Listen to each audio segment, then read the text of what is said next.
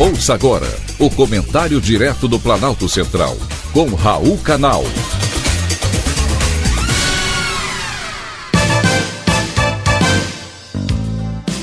Queridos ouvintes e atentos escutantes, assunto de hoje: inflação. Você deve se lembrar. Primeiro veio o fecha tudo.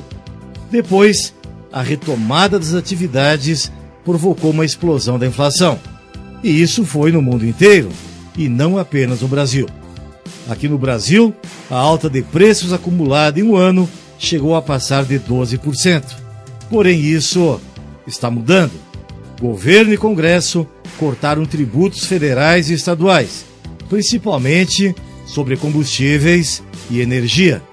A Petrobras passou a reduzir os preços que cobrem suas refinarias.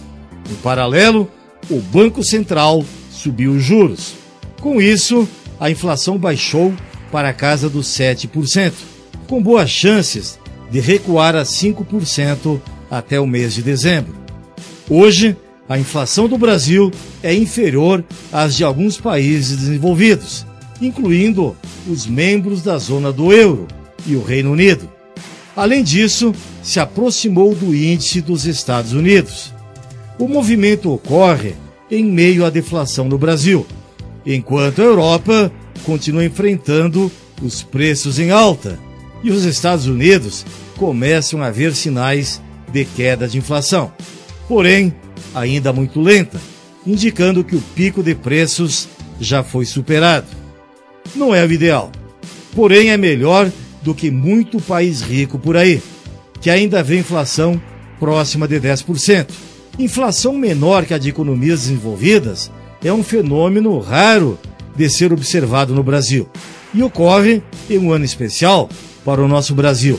E ainda podemos crescer mais que a economia da China. Por isso, caros ouvintes, todo cuidado é pouco. Para o médio e longo prazos, o resultado do segundo turno da eleição presidencial será fundamental. Furar o teto de gasto, como promete o candidato Lula, em seu discurso, gastança governamental e desordem nas contas públicas geram inflação. E um governo pouco ou nada comprometido com urgente ajuste fiscal, com o respeito ao teto de gastos e com as reformas macroeconômicas, tem tudo para jogar fora o esforço e trazer o IPCA de volta a níveis inaceitáveis. Fique atento, não se deixe enganar. Foi um privilégio, mais uma vez, ter conversado com você.